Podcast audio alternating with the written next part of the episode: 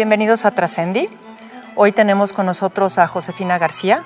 Josefina es directora de colecciones y servicios educativos del Museo Dolores Olmedo. Y bueno, Josefina, el 17 de septiembre de 1994 se abre el museo, tiene 25 años y acabamos de platicar que tú ya tienes 25 años en el museo. Entonces, ¿cómo te sientes? Pues me siento muy contenta de ser parte de esta historia. Eh, creo que han sido 25 años de mucho crecimiento, tanto a nivel personal como a nivel institucional. Creo que ha sido muy interesante el ver cómo este espacio se ha ido modificando desde haber sido la Casa de Dolores Olmedo y con el paso de los años ir haciendo ajustes, modificaciones y llegar hasta la institución que es actualmente el Olmedo. Sobran razones, no sé qué opines tú para hablar de la trascendencia de Frida, ¿no? Y bueno, yo creo que todos tenemos un concepto distinto de trascendencia. Para ti, ¿en dónde radica la trascendencia de Frida Kahlo? Yo creo que es difícil hablar de un momento o de una circunstancia en particular. Creo que han sido muchos momentos justamente a lo largo de su historia en los que ella se ha ido quedando en la presencia no solo del arte nacional, sino también en el imaginario internacional. ¿no? Si tú buscas eh, referencias acerca de la vida de ella y de cómo se ha vinculado con otras instituciones o empresas sin proponérselo, y digo empresas porque hablamos incluso de movimientos sociales, que la han asumido como bandera, ¿no? Este, tú buscas, por ejemplo, en algún momento el movimiento chicano, la tomó ella como bandera, los movimientos feministas, y yo creo que esta manera de trascender de ella tiene que ver un poco con el personaje, con su vida, con su obra que es atemporal. Yo creo que ese es uno de los valores más grandes de la obra de Frida Kahlo, que no la puedes encasillar dentro de una corriente artística como ha pasado con tantos otros artistas, porque al ser una obra prácticamente biográfica, pues no tiene un tiempo, ¿no? El ser humano se identifica con otro ser humano, con las experiencias, el amor, el dolor, la pasión, lo que sea, en cualquier momento del que estés hablando, porque estos sentimientos pues existen desde que el hombre existe. Entonces yo creo que eso es lo que le ha permitido a Frida como personaje y a su obra permanecer durante tantos años pues en el mundo del arte y bajo la mirada y bajo la atención y el aprecio del público. ¿Qué hizo Frida? Una especie de diario íntimo de su vida a través del arte, sublimó su dolor, convirtió su vida en arte, plasmó su autobiografía. ¿Tú qué opinas?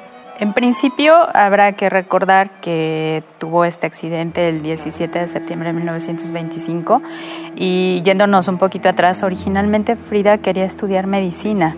Ella quería ser médico y pues esa, esa era la idea que tenía en mente y cuando viene el accidente, pues todo su mundo y todo lo que ella visualizaba hacia el futuro, pues se transforma, ¿no? tiene que permanecer postrada en su cama durante meses, semanas, pues sin poder moverse. Digo, 32 cirugías. 32 cirugías y a veces se hablan de más, a veces se hablan de menos. Pero lo que sí es cierto es que con Frida Kahlo se experimentó mucho a nivel médico, ¿no? Actualmente pensamos en que si alguien sufriera un accidente como el que ella sufrió, pues ahora la, la, medicina tiene un desarrollo tan impresionante que quizá la manera en la que ella se hubiera recuperado hubiera sido otra, pero no como sucedió en 1925. Entonces se ve obligada a pasar estas largas temporadas en la cama y te decía, su, su vida y su mundo se transforma porque entonces empieza a pintar por distracción, como un hobby, gracias a que la mamá le lleva un estuche de pintura que era propiedad de su papá, y le manda a poner un dosel en la, eh, en la cama con un espejo donde ella se veía todo el tiempo para que se autorretratara. Y Frida decía que era lo, lo más este, pues cruel que le pudieron haber hecho, porque el estarse mirando todo el tiempo en el espejo era enfrentarse todo el tiempo a esta realidad, ¿no? Pero yo creo que al mismo tiempo lo, lo, lo, canaliza muy bien en el sentido de decir, bueno, aquí estoy, estoy en una cama y no tengo otra cosa que pintar más que a mí misma. Y así, así inicia, ¿no? Este, con los autorretratos, con los retratos de los amigos eh, pues, eh, de la Escuela Nacional Preparatoria, sus amigos y vecinos de Coyoacán. Y eso que empieza siendo un hobby, pues eh, ella se da cuenta de que se puede convertir en una profesión cuando ella se puede levantar de la cama, puede salir a la calle y decide ir al edificio de la Secretaría de Educación Pública y buscar a Diego Rivera, a quien ya había conocido, digamos, un poco a la distancia en la Escuela Nacional Preparatoria. Y, le lleva algunos de estos cuadros y le dice, ¿no? Hey, Diego, baja, baja del andamio y ven a ver mis cuadros. Este, y le pide justamente que vea los cuadros y que le diga si cree que tiene o no buenas posibilidades de llegar a ser una buena pintora. Y entonces Diego los ve, este, digamos que se compromete a ser un poco el maestro, el mentor, eh, empieza a visitarla en la casa de Coyoacán y pues ahí viene una relación de ellos como amigos, maestro-alumna y finalmente un matrimonio, ¿no? Lo interesante es cómo esa influencia de Diego Rivera pasa a Frida Kahlo este, a través de este arte. Las primeras obras que Frida Kahlo produce ya estando casada con Diego Rivera, vemos que hay una tímida influencia de la Escuela Mexicana de Pintura, que Frida tampoco va a aceptar porque se va a seguir por su propio camino y ahí es donde viene justamente esta parte que tú mencionas, ¿no? Donde hay un propósito de si se autoconstruye, de si dice, pues en esto voy a pintar un diario de mi vida, voy a exponer mi dolor. Yo creo que en muchos sentidos fue una manera de canalizar o somatizar, de liberar todo este sentimiento y pues los, los malestares físicos ¿no? que continuamente la quejaban. Seguramente en su momento no se propuso o no dijo, ay, voy a pintar 80 mil autorretratos porque es lo que le va a gustar al mundo y voy a, este, a fascinar a, la comunidad internacional con mis autorretratos. Yo creo que no. Pero lo que sí creo es que Frida construyó esa imagen que es tan reconocida a nivel internacional. No fue fortuita. Frida eh, creo que reconocía todas las carencias que tenía, pero también reconoció todas las potencias que tenía. ¿Cuáles eran esas carencias? Pues tenía una pierna más delgada que la otra porque había padecido de una poliomielitis a la edad de seis años, eh, había sufrido este accidente, entonces tampoco podía tener una vida tan activa como ella hubiera querido. Le gustaba ser femenina, pero quizás al mismo tiempo reconocía que todas esas características físicas no le ayudaban.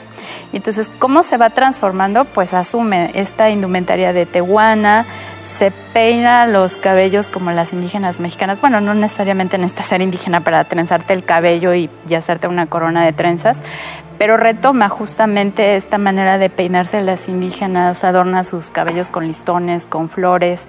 Y yo siempre digo que Frida construye esta imagen casi de una princesa azteca. No sé si, si coincidas conmigo, porque no soy una princesa europea, aun cuando tenía su, su sangre europea. Claro. ¿no? Pero creo toda esta imagen a mi alrededor, me siento de tal manera cuando me están fotografiando, dirijo la mirada hacia un sitio, casi siempre posaba en las fotografías y de hecho se autorretrataba de tres cuartos de perfil, pocas veces de frente y creo que nunca de perfil.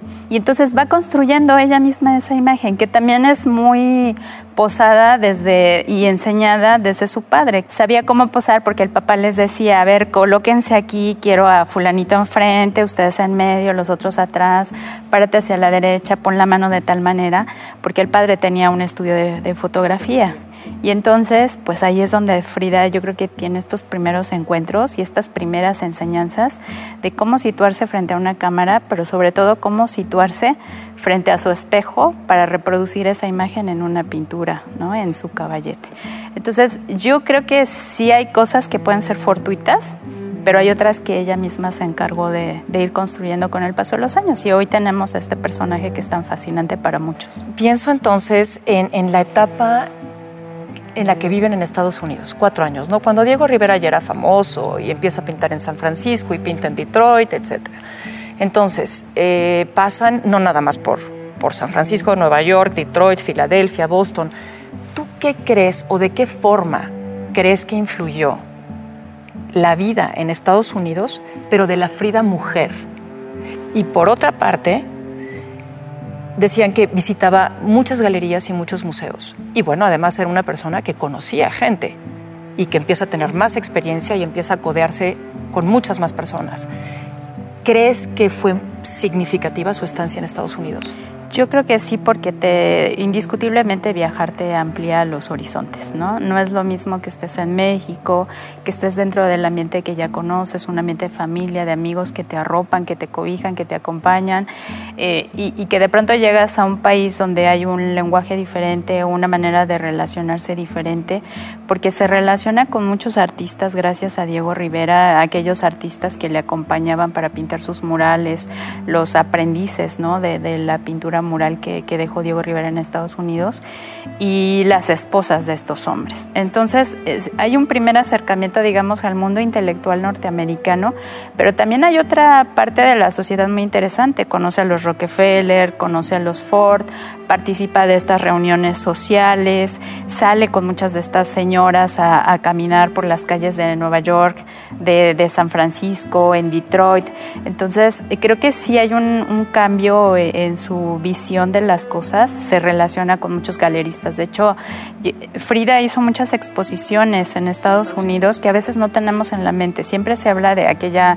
Eh, primera y gran exposición de su obra en la Galería de Lola Álvarez Bravo un año antes de haber fallecido y la de París. Pero poco hablamos de las exposiciones que presentó en Estados Unidos, en varias galerías. Tú mencionabas al, inicio eh, la Galería Julien Levy y que presentaron varias exposiciones de ella, pero hubo otras exposiciones. Eh, con obras no solo de ella, sino exposiciones colectivas, en donde de pronto participó con una o dos obras y a veces no las tenemos tanto en la mente, ¿no? Entonces creo que sí, y justamente en la época en la que ella se divorcia de Diego Rivera en 1939 es cuando puedes identificar que verdaderamente hizo un mar de relaciones públicas con todas estas personas en Estados Unidos, porque incluso realiza viajes a, sola a Estados Unidos, lleva obra, pinta ya, este, se relaciona con médicos, obviamente, por cuestiones de salud.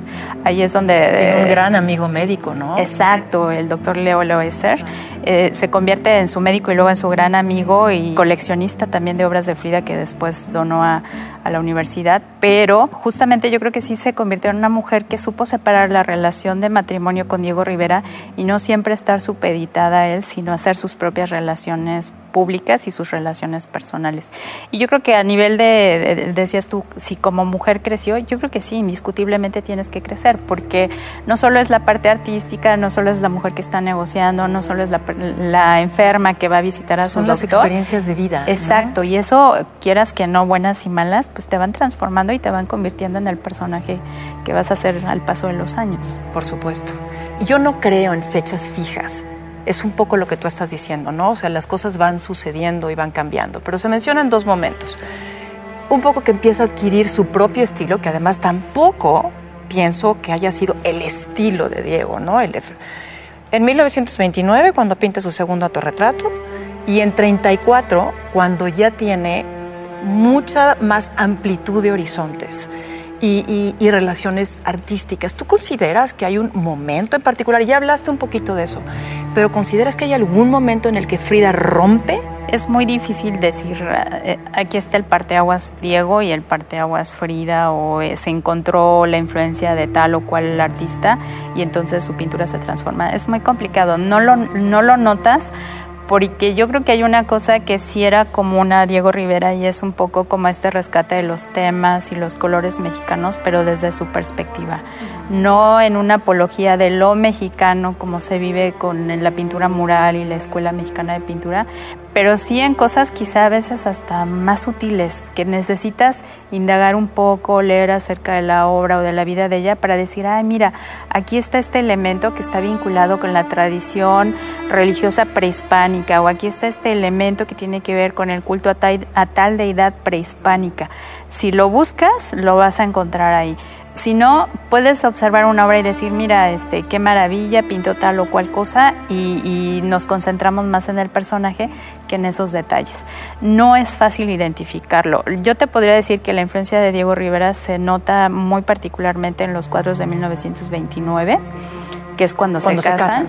Sí, y y esa influencia se nota en la temática. Frida pinta algunos cuadros de niños mexicanos muy al estilo de como los estaba pintando Diego en ese momento, que son niños sentados en una silla donde no hay nada más en la habitación. Tú quizás ves un, tapete y ya. Y todo lo demás son los colores del fondo y la indumentaria, la forma en la que están sentados o, este, o en la pose, ¿no? Los rasgos físicos. Ahí es donde tú ves esa influencia y si ves las obras de Diego y las de Frida, dices, sí se nota, ¿no? Eh, el ejercicio. Pero hacia 1930 tú empiezas a ver otra serie de cosas y dices, pues no, no veo, por ejemplo, en cuanto al color no hay una gran diferencia, pero sí ya las temáticas empiezan a volver un poco más biográficas, este, en algunos aspectos anecdóticos, pinta retratos de algunas personas a las que conoce, algunos muy queridos, otros no tanto, algunos son por encargo. Y uno, sabes, es muy interesante que te puedes ir dando cuenta cuáles son por encargo y no hay una relación cercana entre ella y la persona, porque incluso los colores, la pose de los personajes son lejanas y frías. Tú te das cuenta cuando quiere alguien, porque los elementos que acompañan al personaje están trabajados con mucha meticulosidad, con mucho detalle detalle. Creo que eso es muy evidente en la obra de Frida Kahlo. Y ya cuando vas leyendo quiénes eran los personajes, dices, ah, pues con razón. ¿Qué crees que haya significado Diego para ella? Porque al final se queda con él. Digo, se vuelven a casar en 1940. Sí, así es. Diego era todo. Todo. Era todo. Hay un texto muy significativo que escribe justamente Frida sobre Diego y empieza con una frase de Diego mi madre, Diego mi padre, Diego mi hermano, Diego mi hijo, Diego mi todo. Mi todo, ¿no? Efectivamente era su todo y yo creo que a veces nos cuesta trabajo entender cómo era esta relación de ellos de amor porque los dos tenían una parte femenina y una parte masculina y yo creo que a veces se turnaban para ejercer alguna de esas partes y el otro lo asumía y de esa manera se relacionaban. Frida sabía quién era Diego Rivera incluso desde antes de casarse, ¿no? Porque cuentan, por ejemplo, que cuando ella estaba estudiando en la Escuela Nacional Preparatoria, iba con algunos de sus compañeros y se escondían en las bancas del auditorio del anfiteatro Simón Bolívar y le gritaba, aguas Diego, ahí viene Lupe. Lupe Marín en aquel entonces estaba casado con Diego Rivera y y estas bromas de Frida y de sus amigos venían cuando Diego estaba pintando el mural de la creación y tenía varias modelos ahí posando para él, entre ellas Naui Olin, ¿no? Y entonces se decía que de pronto pues tenía estas relaciones amorosas con sus modelos, casado con Lupe Marín, que luego llegaba y le hacía unos escándalos fabulosos, incluso se dice que eh, Guadalupe Marín era de un carácter muy este, mm, impulsivo y se cuenta que de pronto se le iba los golpes a Diego en esos enfados tan grandes que experimentaba y entonces el aguas Diego ahí viene Lupe pues ya te cacharon en la infidelidad, ¿no? Entonces ella sabía perfectamente quién era Diego Rivera y yo creo que no lo pensó o sí lo pensó y lo esperó y no, e, e, el sentido de la fidelidad, ¿no? Eh, quizá como pues jovencita que era y a lo mejor ingenuamente pudo haber pensado que podía transformar la mente de este gran monstruo que era Diego Rivera y no lo logró. Sin embargo entendió muy bien que no iba a poder cambiar a Diego Rivera, que Diego Rivera iba a seguir siendo infiel, pero creo que hay una cuestión que entendieron muy bien los dos y es que a pesar de que cada uno de ellos, porque Frida también lo hizo, pudiera tener relaciones con otras personas, el cariño y la relación de amor más importante era la que se profesaban entre ellos. Y su convivencia, ¿no? Así es. Yo creo que en ese punto de las infidelidades lo pasó peor ella, no tanto Diego Rivera. Quizás a Diego le pudo haber dolido uno o dos de esos amores. Como Trotsky, se menciona que Trotsky. Pues Trotsky pudo haber sido uno de ellos, el fotógrafo Nicolás Murray tal vez, Isamu Noguchi quizá pero en el caso de Frida yo creo que cada infidelidad era un dolor muy fuerte para ella. con la hermana, ¿no? Además creo que a la hermana la que más quería, la menor. Sí, porque a la hermana la recibieron en la casa un poco por una serie de problemas personales que había tenido con el esposo, la alojan en su casa pues para darle este cobijo que ella necesitaba y, de pronto resulta que un día Frida pues los encuentra ahí en este momento de infidelidad y fue muy fuerte para ella, pero eh, por eso te digo, es una relación que quizá incluso a estas alturas, en pleno, bueno, no en pleno, a principios del siglo XXI, nos parece increíble que alguien pueda tener una relación así, ¿no? Porque ahora que se habla del poliamor y de las relaciones libres, e, e, escuchas esa historia y dices, wow, qué liberales estamos hablando de los 40. Y, y, por ejemplo, yo me pongo a pensar en los años en los que Frida estaba exponiendo en París, en Nueva York, y estamos hablando de que, vaya, ni siquiera se votaba. Que eso es justamente otro de los parteaguas, ¿no? El pensar en que las mujeres o la gran mayoría de las mujeres pues cumplían con un rol este, de ama de casa, de madre de familia, este, de matronas, ¿no? Pero no salían a enfrentarse al mundo de los negocios, no viajaban solas, en fin, este, yo creo que Frida, junto con muchas otras mujeres que no eran tantas, rompen justamente con estos esquemas y pues creo que por eso trascienden tanto, ¿no? Se convierten en estos personajes tan icónicos de esas eh, épocas en las que les tocó vivir. Sí, una mujer transgresora. Así es, totalmente. Y en el sentido del amor creo que también lo fue, ¿no? Eh, y eso es lo que al final resulta. Eh, te decía, los dos tienen este lado masculino-femenino y entonces se turnan para hacer esas labores de, de pronto Frida, la madre de Diego, y Diego se deja abrazar y consentir y apapachar. Y en otros momentos es Diego el que lo hace, ¿no? Y cuando rompen esta relación y que se divorcian, pues justamente es esta situación de infidelidad que Frida no puede tolerar y que dice, bueno, aquí se acabó, se divorcian, pero reconocieron muy pronto que no podían estar solos, ¿no? Porque Frida pudo haber dicho, yo adoro a Diego, lo amo, lo quiero aquí a mi lado. Y Diego pudo haber dicho, pues sí, pero yo ya no quiero estar con esta mujer. Te tengo otra. Y no, finalmente dijo, ok, casémonos de nuevo. Se casaron el 8 de diciembre de 1940, que justamente era el cumpleaños de Diego Rivera. Se vuelven a casar. Y, y, pues también es cierto que a partir de ese momento la vida de ellos se transforma en cierto modo porque Frida empieza a tener una salud mucho más este, empicada y toman la decisión de que Diego se quede a vivir en la casa de San Angelín, Frida en la casa azul, y de vez en cuando Diego iba y venía, a veces se quedaba en la casa azul, a veces no. Eh, Frida tenía un cuerpo de, de gente a su alrededor que la cuidaba y la acompañaba, enfermeras, amigas, en fin. Eh, la relación de amor, digamos, como en los buenos tiempos ya no fue tal por la salud de ella, pero Diego todo el, todo el tiempo estaba pendiente de ella y lo mismo Frida de Diego. Entonces, creo que sí fue una gran historia de amor la de ellos. Y, creo que la muerte de Frida fue un, o sea, fue un inmenso dolor para Diego Rivera. Sí, yo he visto fotografías de él el día del funeral. Hay una muy famosa, pero cuando revisas más en la prensa del momento, verdaderamente Diego estaba desencajado y estaba sufriendo fortísimo. Y decían algunas anécdotas de gente que lo conocía que parecía que se había avejentado de un día para otro, ¿no? Porque efectivamente fue una pérdida muy fuerte para él. Yo creo que también era como un motor el pensar que tienes a alguien que te necesita, que necesita tu apoyo, que sí funges un poco como esta labor paternal, ¿no? Y, que ella lo recibía pues encantada. Voy a hacer una afirmación y quiero que me des tu opinión, Josefina, por favor. Hoy, Frida Kahlo es más famosa que Diego Rivera.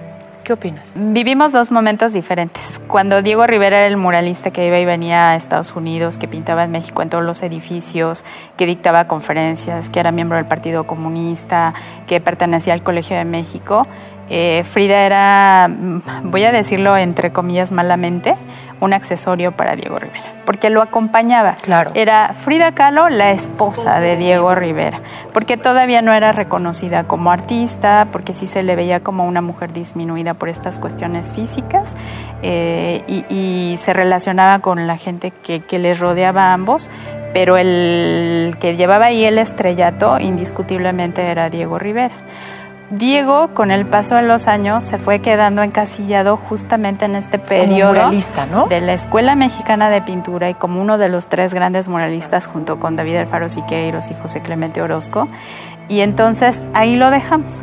Y volvemos un poco a lo que hablábamos al principio, ¿no? Frida no tiene un tiempo, eh, ha trascendido las barreras del tiempo. Y entonces hoy, si tú este, buscas en Corea, en Japón, en Alemania, en Italia, seguramente la gente va a reconocer muchísimo más fácil si tú dices Frida Kahlo que si dices Diego Rivera.